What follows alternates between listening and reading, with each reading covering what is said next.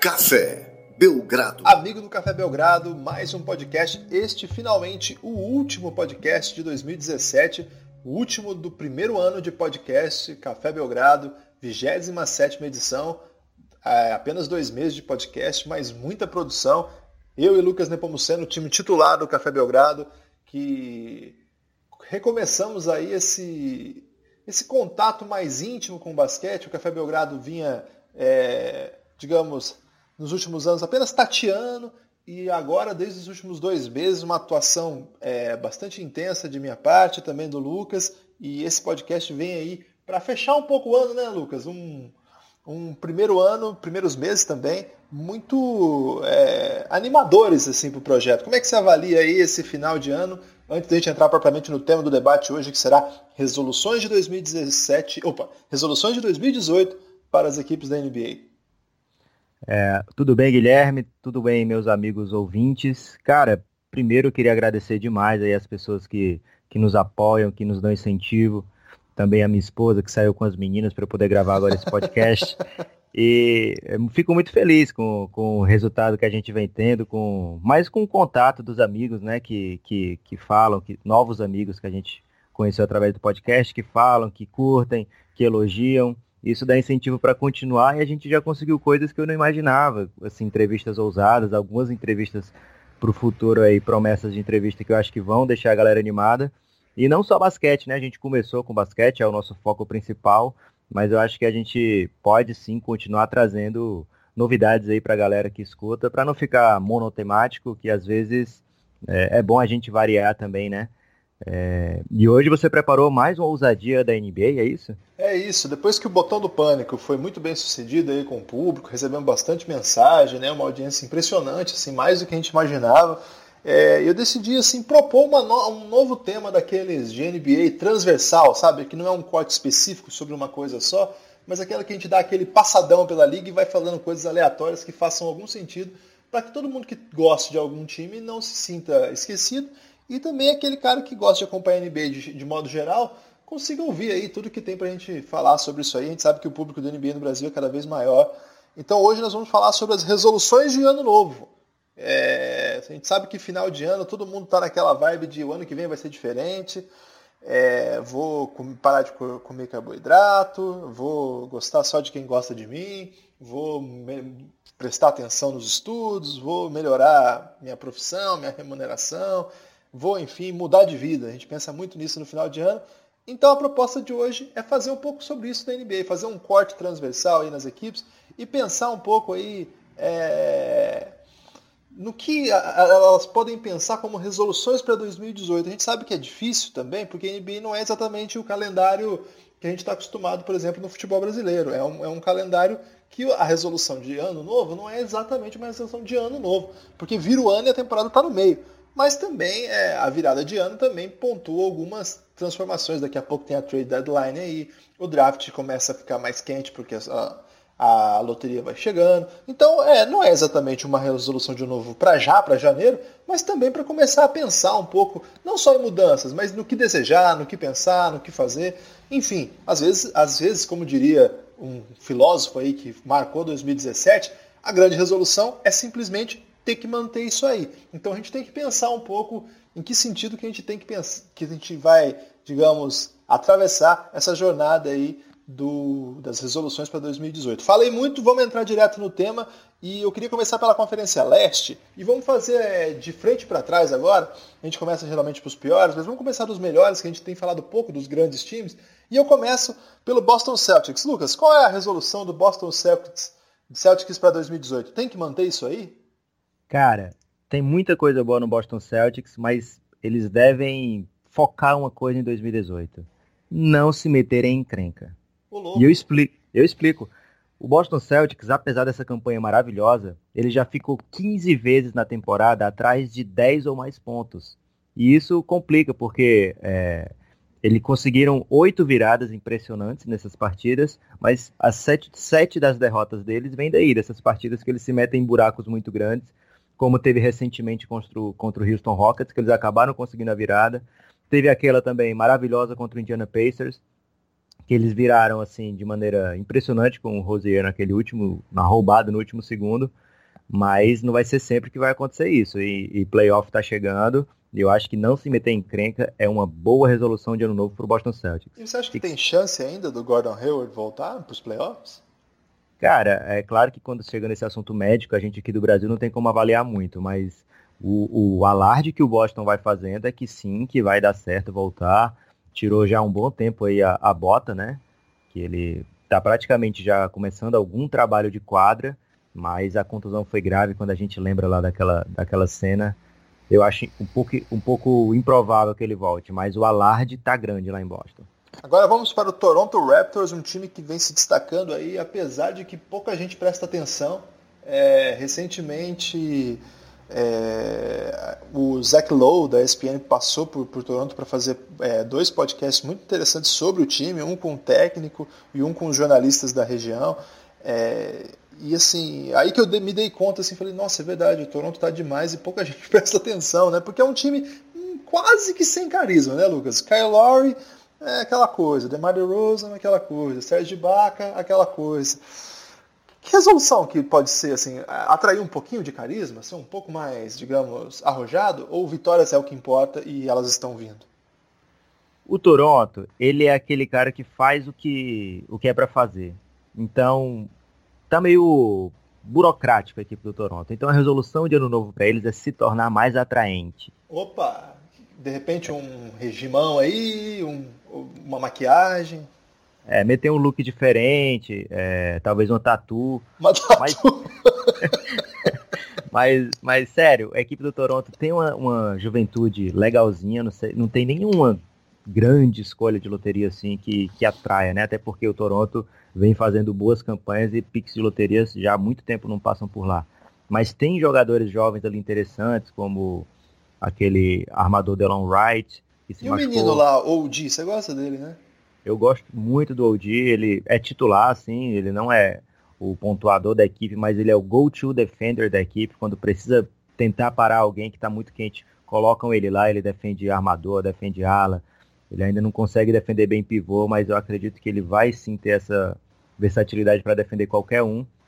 E o jogo do DeRozan é, é muito bonito de se ver. Ele tem o footwork impressionante, até o, o Kevin Durant num podcast com o Bill Simmons, se eu não me engano, ele falou que observa muito o footwork do, do DeRozan para aprender, para melhorar. Eu gostei do uso desnecessário do inglês, né? Porque fazia tempo que você não, não fazia uso. é, a galera tava pedindo muito aí para aprender novas palavras desnecessárias. E o, o DeRozan, ele falta ainda o, a bola de três cair do DeRozan, falta ele ainda aprofundar um pouco mais esse range dele, olha aí mais uma palavra boba.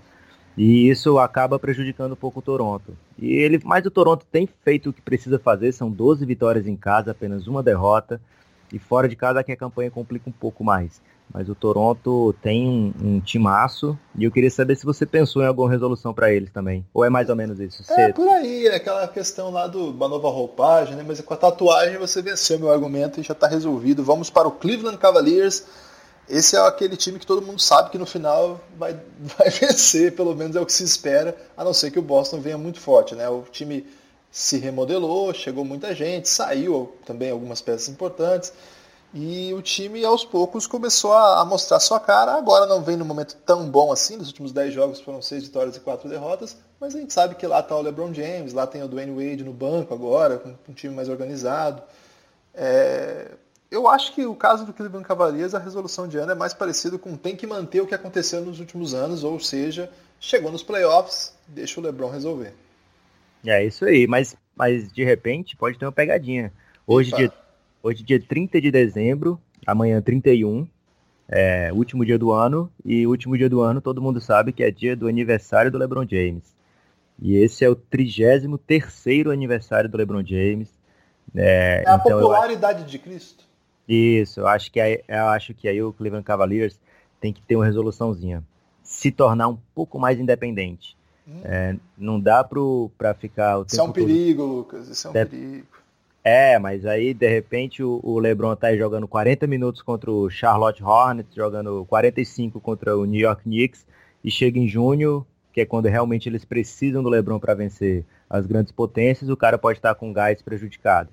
Então, se conseguir é, ter um, um, aproveitamento melhor, principalmente contra essas equipes mais epebas, eu acho que o Cleveland pode ter um ganho no futuro. Mas como você disse, é o grande favorito para estar tá lá jogando em junho. Quando começa a temporada em outubro, a gente já imagina o Cleveland jogando em junho, né? Então por isso tem que se cuidar, tem muita gente velhinha por ali, tem que abrir o olho. Milwaukee Bucks eu tenho uma resolução. Eu queria até ouvir o que você, você pensa sobre isso. A minha resolução para o Milwaukee Bucks, que vem em quarto lugar no, no leste, não dá para dizer que é um time que vem mal, embora os últimos resultados é, sejam marcados pelos cinco vitórias e cinco derrotas. É... Eu acho, eu tenho a impressão que o Jason Kidd está inventando demais. Então eu acho que seria. Vamos dar uma simplificada? Vamos fazer o básico? Eu consegui montar um grande elenco, eu tenho boas peças em todas as posições, eu tenho banco. Vamos dar uma segurada? Essa é a minha resolução para o Milwaukee Bucks. É, esses dias o, o Jason Kidd deixou o Malcolm Brogdon no banco por praticamente todo o primeiro tempo, que foi o novato do ano do ano passado.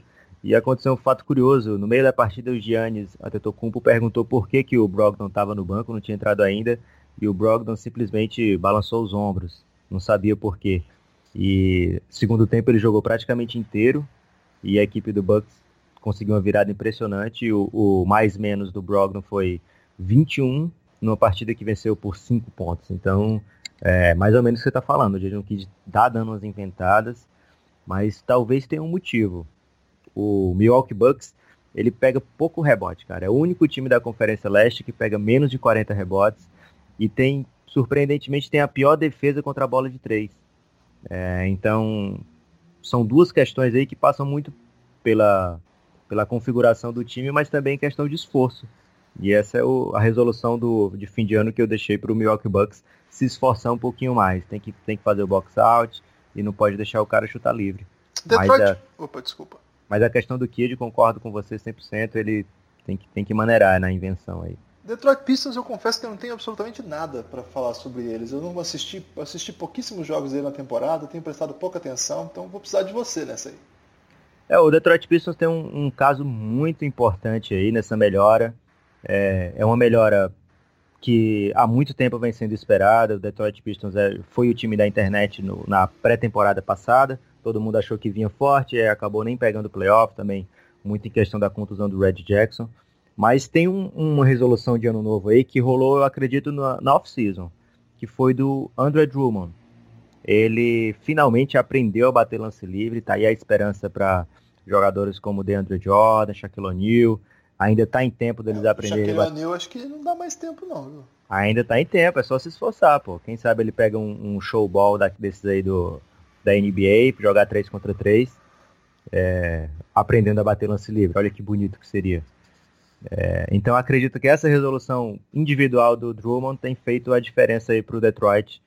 E fora isso, acho que aprender a dividir um pouco mais, tem tem pouca, poucas assistências da equipe, mas tá, tá bem, tá na briga, tá, tá surpreendendo positivamente nessa temporada. O Washington Wizards é um dos times que eu mais gosto da NBA de assistir por conta do seu backcourt, né? Gostou do, do termo? Acho que eu nem gosto de falar isso, fui que falei até meio errado, né? Mas por conta do seu perímetro, né? Da sua dupla de amadores, John Wall e Bradley Beal. É... Quando esses dois estão em noite sim e cada dia tem se tornado mais comum, é um time assim que vence times grandes, né? Como mostrou aí no Natal, é, como na noite de sexta-feira atropelou o Houston Rockets, em que se pese o Houston Rockets vindo de um back-to-back. -back. É, eu gosto muito desse time, o começo não foi tão legal, mas acho que aos poucos o time está tá, tá se ajeitando. O que, que tem para mudar nesse time? Digamos, que resolução que eles poderiam aprimorar para que o time chegasse um pouco mais acima, para jogar os playoffs com mano de quadro? O que, que você pensa desse time? Cara, esse time depende, como você falou, muito do perímetro, porque eu acredito que o resto da equipe já está mais ou menos naquele nível máximo que pode se esperar deles, a não ser que aconteça alguma coisa ainda mais extraordinária aí na carreira do, do Kelly Oubre ou alguém mais no banco, mas sempre que a gente acha que o Washington Wizards estagnou, aí vem essa dupla maravilhosa que você ressaltou e dá uma melhoradinha e a equipe melhora junto. O Marquis é. Morris está muito mal, né? Acho que ele pode dar uma melhorada. É, mas você vai esperar que hoje o Marquinhos Morris melhore? Acho, acho complicado. É. É, eu achei muito bonito um, um tweet do, do John Wall, na, na off-season, que era todo time se, se, contra, se reforçando. Acho que foi quando o Wade chegou no Cleveland. Já tinha acontecido reforço lá no, no Golden State, o Boston pegou o Hayward, o, o Cleveland pegou o Wade e pegou mais alguém que eu não estou lembrado agora. E aí o John Wall postou uma foto no, no Twitter, foi no Instagram, não lembro agora, dizendo aqui é só nós mesmos, uma foto dele com o Bradley Bill. Eu achei da hora aquilo ali e é, é, acho que a resolução é essa, fortalecer essa amizade, que já foi uma desavença. É bom que se diga isso. Já, já teve treta aí nesse, nesse confronto Bradley Bill John Wall. Mas agora os caras estão unidos e eu sei que você tem muito carinho porque você entrevistou o Bradley Bill, né? E o John Wall, as duas exclusivas. Eu fiz e os dois caras foram muito legais. Muito legais mesmo. Assim, o Bradley Bill mais do que o John Wall, mas o John Wall também foi muito legal. Como já tinha atendido todo mundo, falei com ele, deu uma exclusiva, assim, dentro da quadra até. O Bradley Bill até sentei por mais tempo, conversei longamente. E o Bradley Bill é legal porque ele também tinha dado uma palavra pra gente, lá quando eu era do basqueteria, pro Alfredo, que o Alfredo foi cobrir o draft. E lá na, na, noite do draft tem aquele momento que ele que recepciona a galera, acho que na, na, na tarde, alguma coisa assim, ou na véspera, não lembro. E ele também tinha gravado um vídeo pra gente. É um cara muito legal, viu? Então eu torço muito pro Bradley Bill. E pro John Wall também. Falei bem deles, mas esses caras são legais e jogam muito, né? Por exemplo, tem um cara que eu até falei pro Rodrigo naquele podcast que eu gravei com ele, que é o Eric Maynor, um dos caras mais legais que eu já conheci, mas eu nem sei onde ele tá a uma altura dessa. Indiana Pacers. É, Indiana Pacers, um time que a resolução de ano novo começou lá atrás também, né? O Oladipo decidiu mostrar tudo que ele era capaz e nessa aí você vai ter que me dar uma moral, porque lá no comecinho eu falei, olha, esse Indiana é bom. Você falou, para, para. Lembra disso aí, né? Lembro sim, o Indiana é, começou a temporada com pouquíssimas expectativas e principalmente da minha parte, não acreditava que o Indiana fosse melhorar, é, fosse jogar tão bem, eu acreditava que o projeto deles era mais é, dar uma segurada e, e se reforçando para o futuro, mas Sabonis chegou já para jogo e quando ele chegou lá no Orlando você me disse que era um cara que era pronto para jogar e ele passou praticamente é, dando bobeira um ano aí na NBA. É, outro que, que encaixou muito bem foi o Bogdanovich, ele que veio do Washington Wizards. É, foi uma perda para o Wizards, para o banco do Wizards, mas encaixou muito bem também na equipe do Indiana Pacers. E o, o, o Miles Turner, que tem que fez uma temporada de rookie excelente e fica dando aquela piscadinha agora mas ainda assim um, um, um grande jogador. É, aquele cara que, que brilha muito. um vagalume, um vagalume. Isso, isso, uma piscadinha de vagalume. Eu acho que a resolução para eles é, é, continuar melhorando, continuar trabalhando duro para continuar surpreendendo, né? Seria bacana um playoffs em Indiana. Ano que vem vai ter All-Star em Indiana. Não, daqui a bastante tempo que eles marcam com 4 ou 5 anos de antecedência, não lembro agora. Mas já tem All-Star marcado para Indiana, uma cidade que cheira basquete, que vive basquete, e é sempre bacana quando eles estão na briga. É, não sei se você viu, mas teve uma. uma a esposa do, do, do Damian Wilkins, que ainda. Tá, o Damian Wilkins ainda tá jogando, gente. Ainda tá na. Ele tá, ainda tá no, tá no ele, é, ele é sobrinho do, do Dominic Wilkins? Isso. E a, a, esposa dele anunciou que tá esperando um menino no meio do, da partida e ele ficou sabendo lá, foi muito da hora, depois vocês procurem esse vídeo.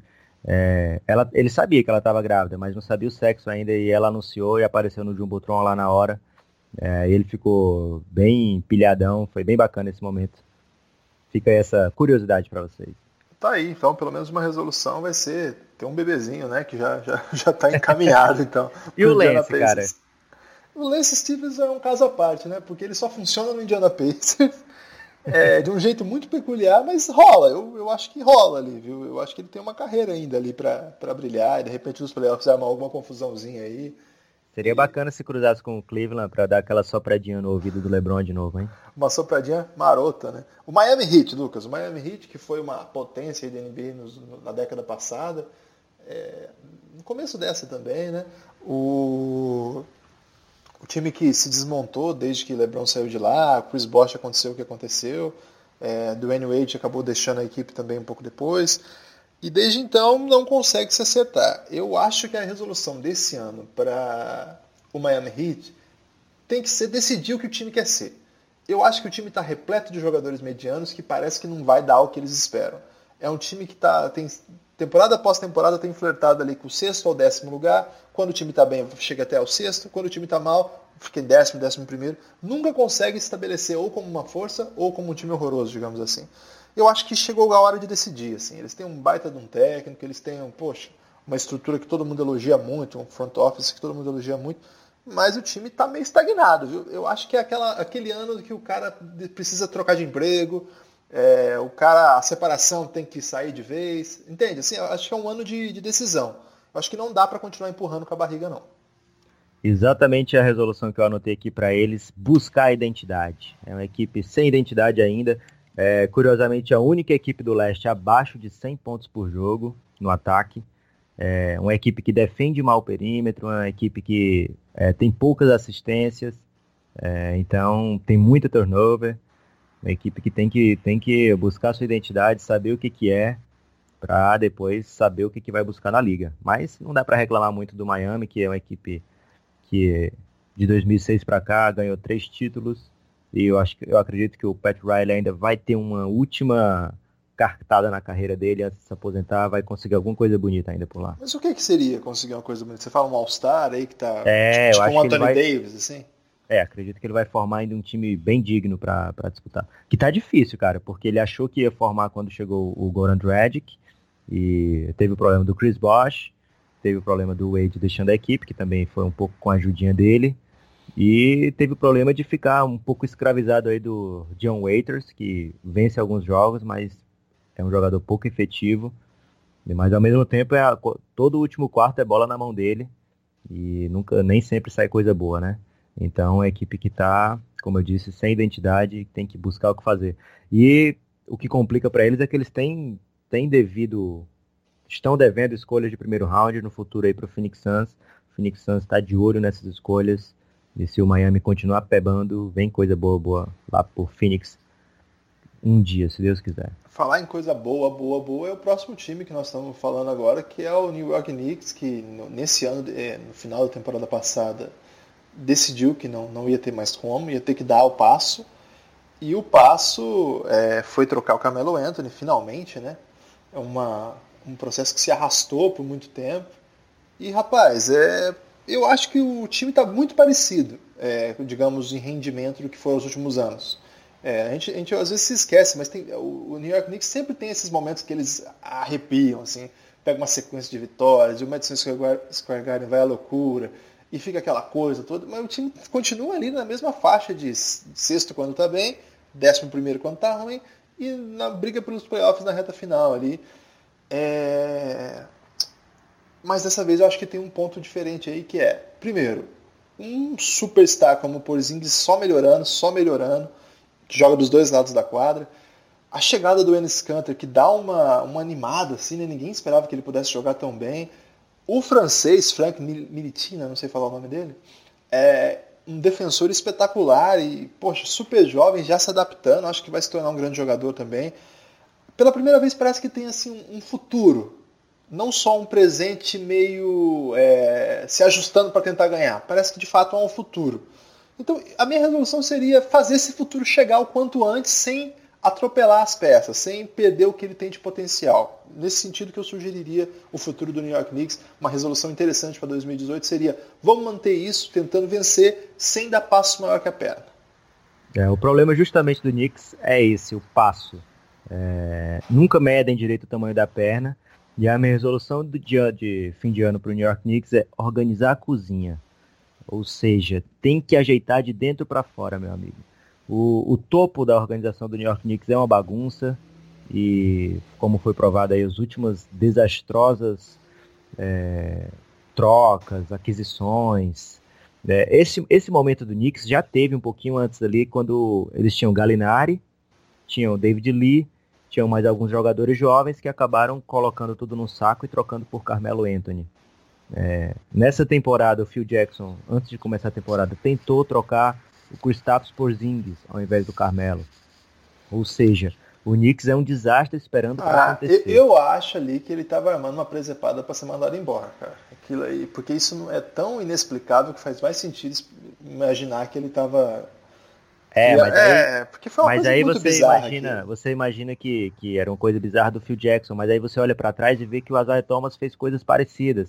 Sempre tem alguém querendo armar uma presepada para sair do Knicks, cara. Então, é, tem que organizar de cima para baixo, porque senão vai acontecer alguma merda que vai atrapalhar bastante esse futuro que hoje parece promissor. Resoluções de, no, de ano novo para o Philadelphia 76ers, na minha opinião, são três. Vamos lá. Uma, Embiid.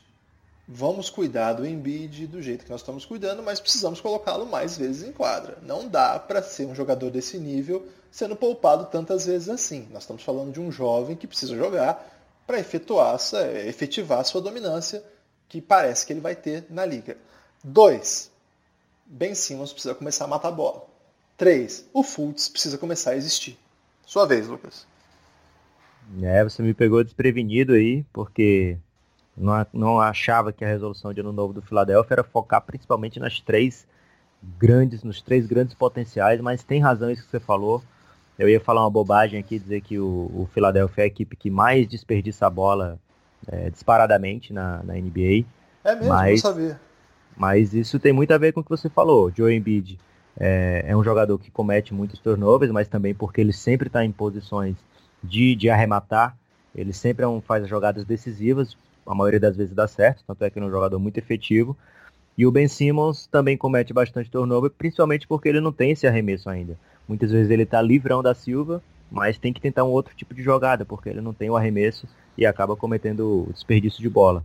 É, fora isso, é uma equipe muito jovem, que contratou alguns jogadores experientes. É uma curiosidade bacana para a galera.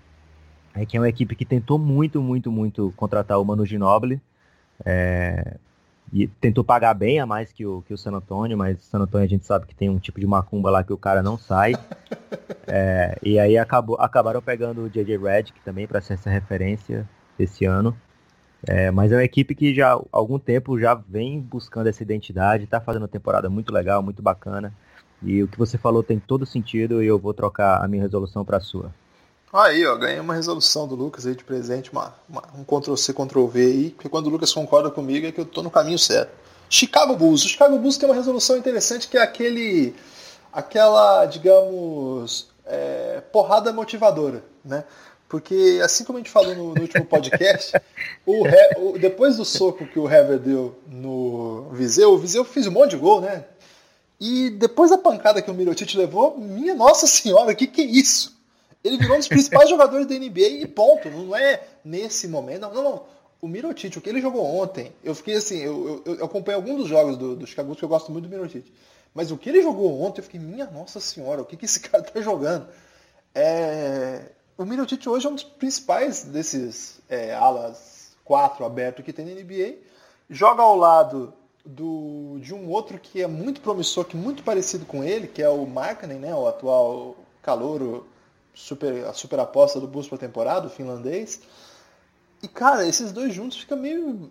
É um, é um jogo totalmente diferente de tudo, assim. E, e desde aquela pancada, o Mirotic vinha. É, era, era o melhor jogador da Europa na sua época. Era um grande talento.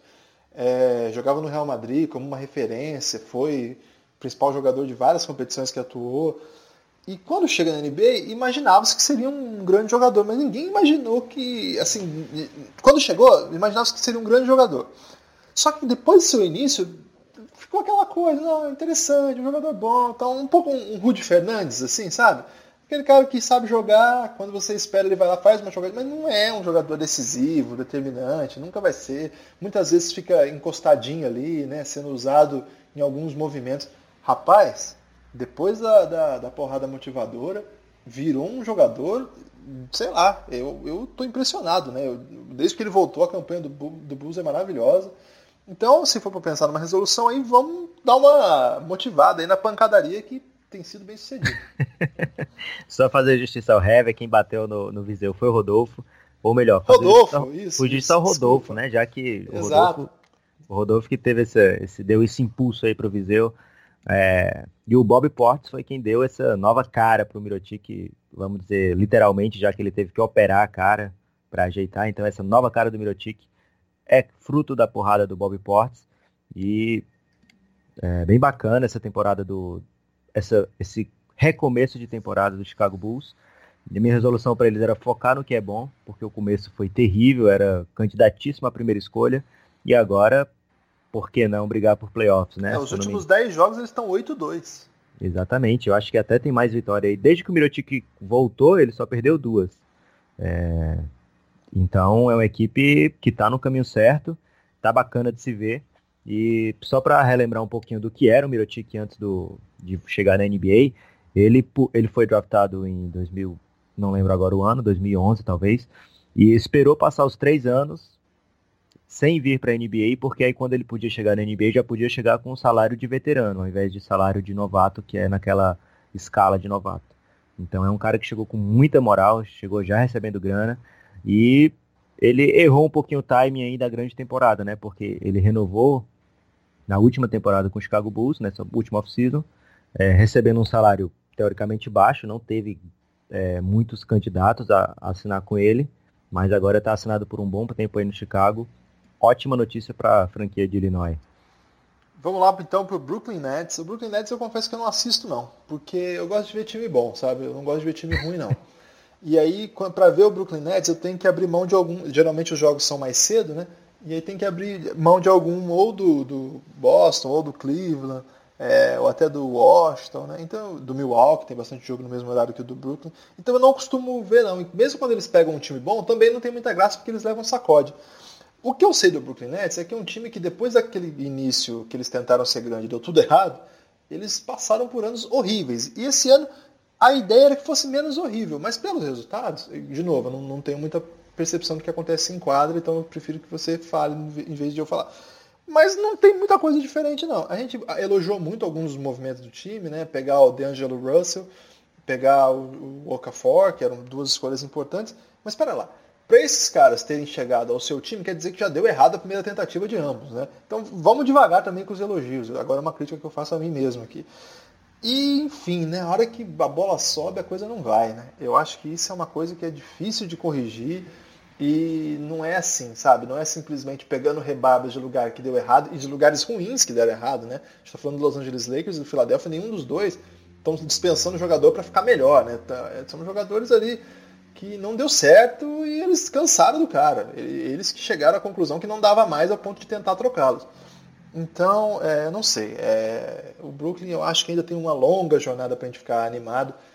E resolução para o ano novo é, bom, vamos escolher melhor no draft, vamos tentar perder um pouco mais para quem sabe ficar com a primeira escolha e pegar o Doncic.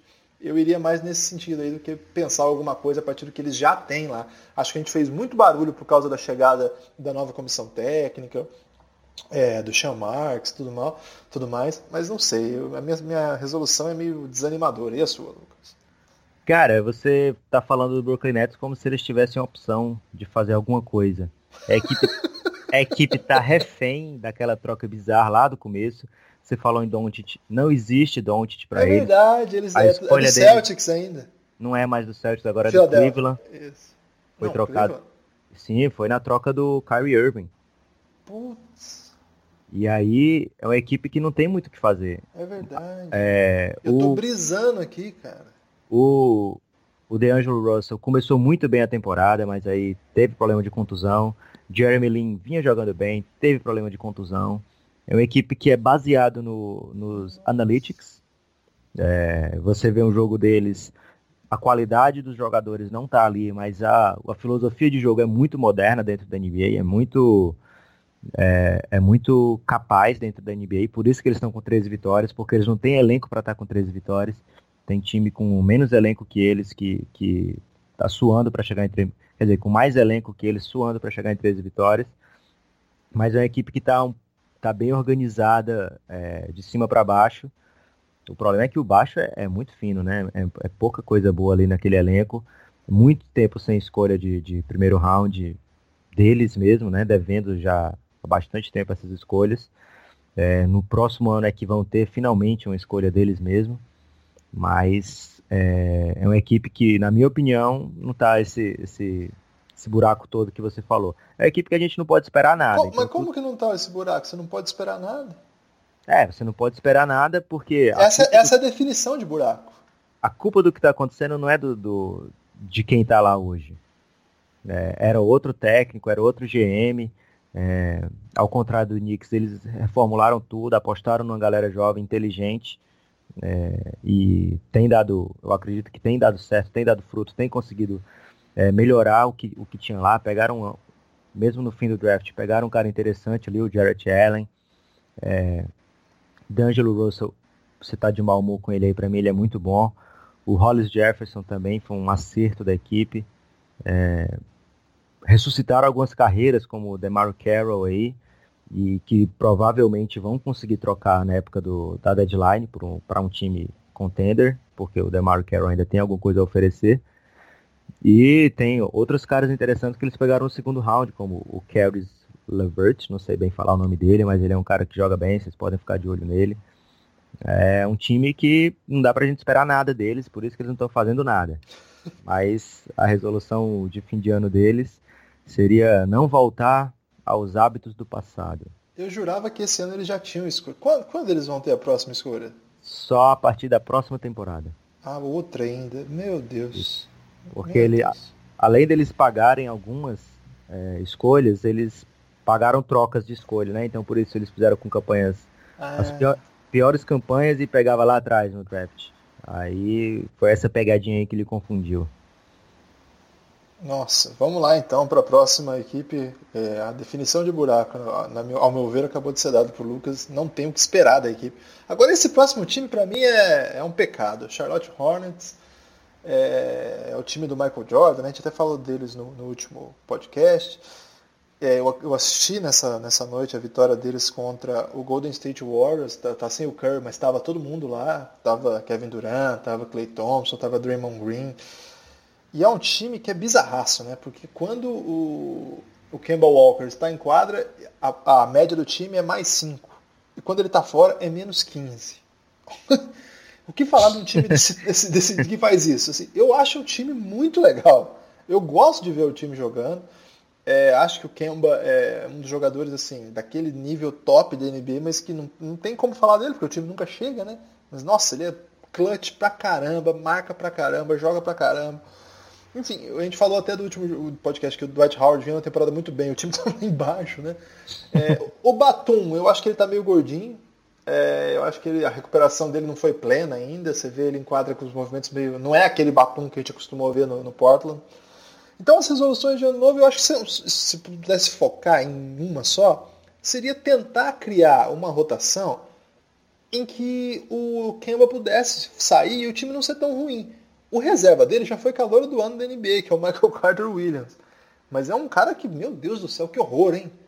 Meu Deus, que horror que virou de jogador. Não mata a bola, não consegue segurar a bola. Se ele é, de, se ele é pressionado pelo, pelo marcador adversário, a, a chance de ele fazer uma, uma besteira é enorme. Quando ele é rapidamente pressionado, ele passa para o lado e torce para o Jeremy Lamb sair cortando, fazendo alguma coisa. Enfim, então eu acho que a questão aí é conseguir achar um armador desse que pontuam que vem do banco, promovem um pequeno caos, sabe? É difícil achar, porque assim, a, a está cheia desses. Só que um que você consegue, é, digamos, transportar exatamente o mesmo tipo de rendimento no alto nível da NBA não existe. Por isso que até hoje o Jamal Crawford está jogando, sei lá, quantos 20 e tantos minutos por jogo.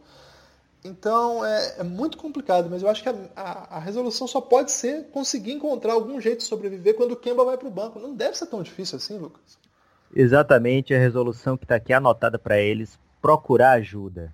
A gente conhece sempre alguém da nossa família ou da família perto de alguém, aquele cara que a gente sabe que está fudido e que está precisando encontrar o rumo na vida, procurar Mas um AA. Mas que tem potencial, né? É, procurar um AA de repente, largar as drogas. E eu acho que é mais ou menos por aí que, tem o, que o Charlotte tem que ir. Quais tem são que... as drogas de Charlotte? Ah, acho que você ressaltou bem. Michael Carter Williams é um exemplo de droga pesada que está ali naquele elenco. É, e você fala que é difícil, mas, porra, o Phoenix Suns, nesses dias, nessa temporada, já pegou dois é, que, que se encaixariam bem melhor no, no Charlotte Hornets. Que são. Foi o Mike James. Que ele dispensou agora, não foi? É. E, e o, o Isaiah, Isaiah Kennan. São dois jogadores que, que não tinham é, é, história nenhuma na liga, apesar do Kenan ter jogado já há alguns anos, mas jogadores totalmente desconhecidos do grande público, que seriam mais efetivos do que isso aí, do que o Charlotte está oferecendo O problema é que o Michael Carter Williams tem salário, jogador caro. É, também tem a questão do Malik Monk, que não consegue nem passar o Michael Carter Williams na rotação. Meu Deus. Então é uma equipe que está precisando de ajuda para o Kemba, porque o Kemba é craque pra caralho, mas não é um jogador que faça essa diferença toda de mais 5 para menos 15 num, numa equipe normal, numa equipe boa. É, a gente vê jogadores muito melhores que o Kemba, que, quer dizer, não dá para ser muito melhor que o Kemba, mas a gente vê jogadores melhores que o Kemba, que não tem essa proporção toda de 20 pontos de diferença entre estar em quadra e estar fora de quadra. Então aí vai muito da deficiência do elenco, da, da montagem do elenco. Agora fica, vamos... meio, fica meio deprê quando a gente vai chegando na rabeira, né? Acho que é por isso que a gente costuma começar por baixo. É, mas acho que é o jeito, viu, Lucas? Porque acho que quem mais precisa de resoluções do ano novo são aqueles que estão mais por baixo, né? É então, é verdade. Então as é, resoluções ficam mais pesadas, né? É, exatamente. As resoluções do, daquela. As resoluções presidenciais, eu tenho que manter isso aí, elas são mais para aqueles que estão bem, né? As resoluções mais radicais é, são aquelas para aqueles que estão num cenário mais, digamos, lamentável. E falando em cenário lamentável, é, a gente tem que falar do Orlando Magic, que começou a temporada ganhando de todo mundo. Até Coitado, E aí, aí, todo mundo, inclusive nós, começamos a fazer análises táticas, né? Nossa, o time agora tem uma possibilidade de abrir o espaçamento e os jogadores que chutam melhor. E aí você começa a achar, né? Porque os comentaristas muito isso também, né? Acontece o resultado, ele vai justificar. Antes ninguém fala. E aí o time despencou e aquelas explicações todas ficaram pelo caminho, né? É, o Orlando voltou a ser o que se esperava, ou seja, um time muito ruim de novo. É, o que é uma pena pelo começo que eles mostraram. Eles mostraram algumas coisas diferentes no começo da temporada, é, algumas coisas é, de evolução, mas voltou tudo que é mau hábito. Uma coisa engraçada que eu li e que eu comecei a prestar atenção é que o começo da temporada normalmente aparece tudo que o jogador trabalhou no off-season. É, e daí depois muitas vezes vai voltando o. A perebagem. É, a, a, aquela, aquele mau hábito que ele tinha, por exemplo quando você vê um jogador que começou a treinar bastante bola de três, quando entra no off quando começa a temporada, ele tá com aquela nova mecânica todinha fresca na memória, mas aí começa a jogar muito, 82 partidas na temporada, já pensou?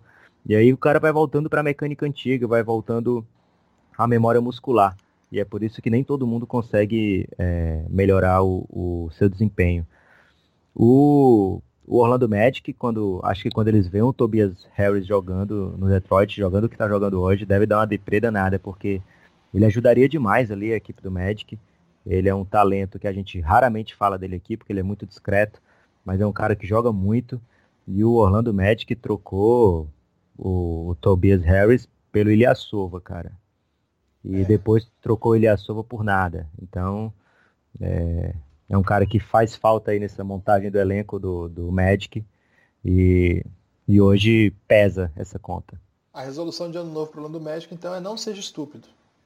É, eu acho que não sei nem o que dizer para eles. Acho que é aquela resolução de, cara, é, procura o que fazer na tua vida, ver se melhore, né? Simplesmente melhore. Aquela. É muito louco que eu, eu penso resolução partindo da própria pessoa tentando resolver a sua vida. A sua resolução é sempre você dando palpite na vida dos outros. Você notou? você, quer, você, quer, chegar no seu Mas é, familiar é, e falar, olha, resolução... faz tal coisa. A Geralmente a resolução é. a consciência, cara. A consciência da gente sabe o que a gente tem que fazer, mas a gente não faz. Então, quando eu, quando eu falo melhore, é a consciência falando para você. Ah, entendi. Então é dupla personalidade, é um diálogo. Isso. Pode ser que eu não seja tão normal assim. Vou aproveitar esse papo de dupla personalidade para ler uma mensagem que eu recebi do Diego Silvestrino, dos nossos principais ouvintes, principais que eu quero dizer assim, mais assíduos, porque todos são principais no nosso coração, mas um dos, dos mais assíduos ouvintes que nós temos, que ele descobriu nas redes sociais o Lucas Nepomuceno. Ele estava procurando você no Instagram e ele não sabia que você não tinha. Você não tem Instagram, Lucas? Como assim? E aí, ele achou o Lucas Nepomuceno punk. E ele que chama, isso, cara? O, o, cara chama Lucas Nepomuceno e é punk. Inclusive chama Nepopunk.